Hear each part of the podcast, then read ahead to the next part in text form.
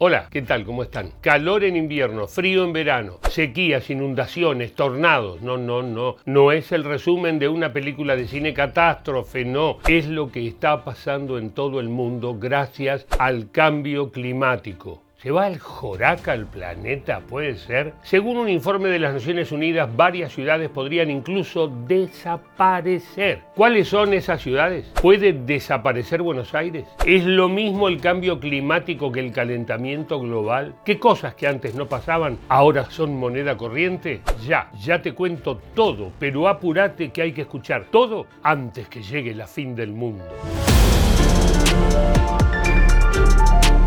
Desde hace décadas se habla de la crisis climática que atraviesa el planeta, pero en los últimos días pintó el susto. El secretario general de las Naciones Unidas, Antonio Guterres, dijo que el nivel del mar está subiendo de manera tan grave que muchas ciudades podrían desaparecer. ¿Lo qué? Rising seas threaten the very existence of some low-lying communities and even countries. Bangladesh, China, India, and the Netherlands are all at risk. Mega cities on every continent will face serious impacts, including Buenos Aires and Santiago. Según los datos de las Naciones Unidas, este éxodo masivo de proporciones bíblicas podría afectar a unas, escucha, 900 millones de personas de todo el mundo. Fa. Pero que no panda el cúnico. Paremos la pelota un segundo. ¿Esto realmente está pasando? Acá empiezan a jugar varios factores. Por un lado tenemos el cambio climático, un concepto que a veces se vacía de sentido y solo queda convertido en una etiqueta que no nos explica nada. Muchas veces incluso se trata de, de un momento de impacto en programas de, televisión, programas de noticias, pero sin profundizar. Everyone says uh, that Sweden is a role model.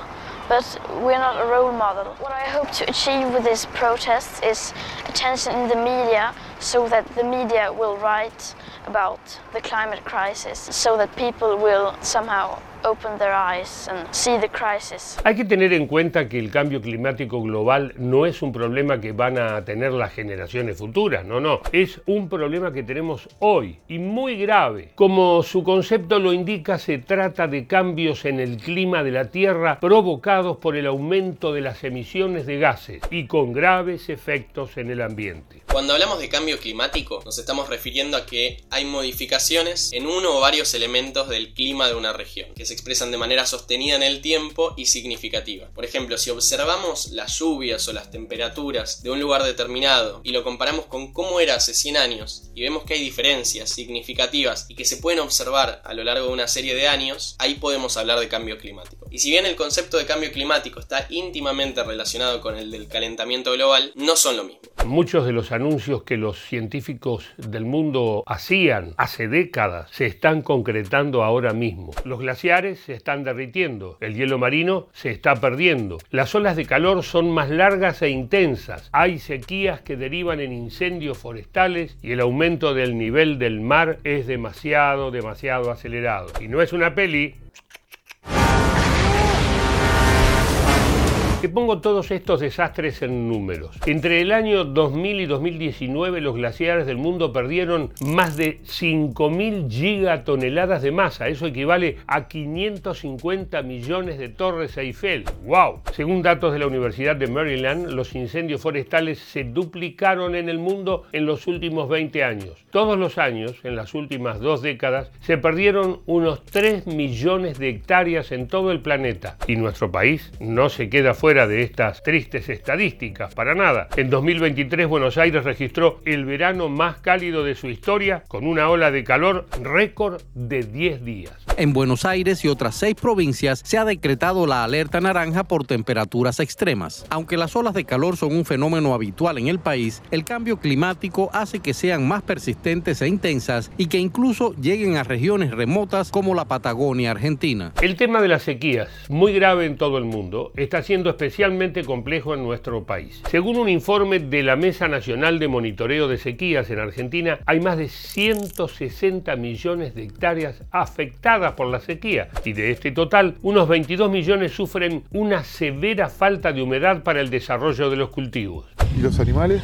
y ahí están metidos. Ahí como pueden, ahí abajo de los árboles. pueden, abajo en la sombrita que le da. Su medio de vida son estas vacas. Es estas vacas, porque hace 29 años que vivo de la venta de leche, vivía, porque ahora no voy a vivir.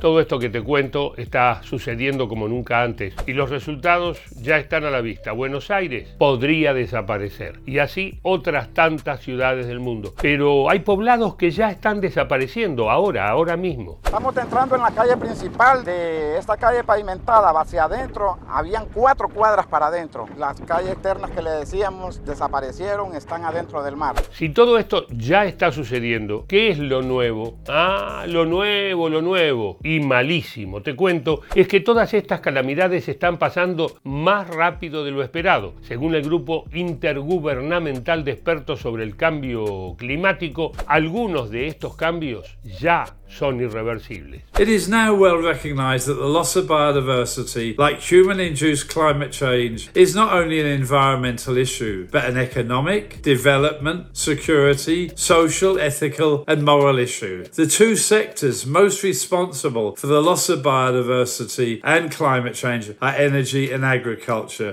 Las emisiones de gases hicieron que la temperatura promedio del planeta subiera un grado, 1,1 grados centígrados desde la época preindustrial, más o menos a partir de 1750, y se espera que la temperatura media mundial supere los 1,5 grados en las próximas décadas. Y vos dirás, ah, es un gradito. No, no, no es solamente un gradito. Eso es es una catástrofe. A medida que los climas de verano e invierno se hacen más calientes y secos, los incendios forestales se tornan más frecuentes y poderosos que nunca. Si elevas la temperatura y reduces la lluvia, la amenaza de incendios forestales será mayor y por supuesto estos se mantendrán por más tiempo. Estas son las dos cosas que más preocupan a las personas hoy en día. Está claro que cuantas más emisiones de gases de efecto invernadero haya, más extremos serán los cambios en el clima y más dañinos sus efectos. ¿Qué hacemos entonces? ¿Hay salida? ¿Se puede enfriar el planeta? ¿Le ponemos cubitos? La primera buena noticia es que hay muchos científicos trabajando en formas innovadoras de enfriar artificialmente el planeta. Pero mientras, lo primero, y en esto hay un gran consenso, es detener la razón principal del calentamiento global, el exceso de dióxido de carbono que se acumula en la atmósfera como producto de la actividad humana. Ok, ya entendí. Hay que reducir las emisiones de gases. Buenísimo. Resuelto. Bueno,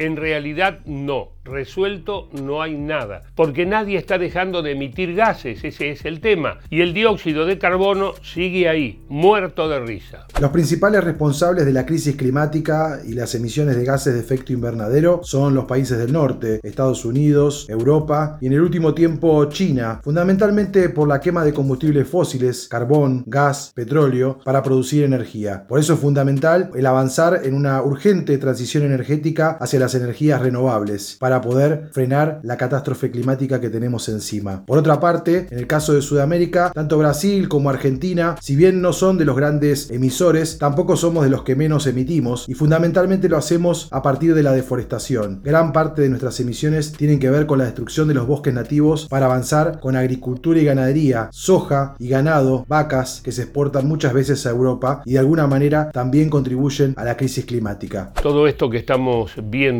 suena a algo muy grande, que queda muy lejos, que es responsabilidad de otras personas con más responsabilidad. Pero ¿hay algo que podamos hacer cada uno de nosotros? Vos, yo, cualquier persona, ¿cómo hacemos para no contribuir al cambio climático? Eh? Todo empezó cuando vi un video en Instagram de jóvenes en Europa movilizándose por la crisis climática y ecológica y ahí me llamó mucho la atención y me indignó que acá en mi país, en Argentina, nadie estaba hablando de esto, ni en mi escuela, ni en los medios de comunicación y tampoco existía una expresión local de ese movimiento. Y así decidí convertir esa indignación en acción colectiva, organizarme con jóvenes que les estaba pasando lo mismo y ese fue el comienzo de todo lo que se vino en adelante. Bueno, como por ahí, no hay planeta B, o sea que tenemos que salvar al que tenemos. Está difícil la cosa, pero los estados y las grandes empresas tienen en sus manos el futuro de la Tierra. Ojalá, ojalá estemos a tiempo. Chao, hasta la próxima. ¿Te gustó el informe? Seguinos en Spotify. De esa manera vas a poder compartir todos los contenidos de Filo News.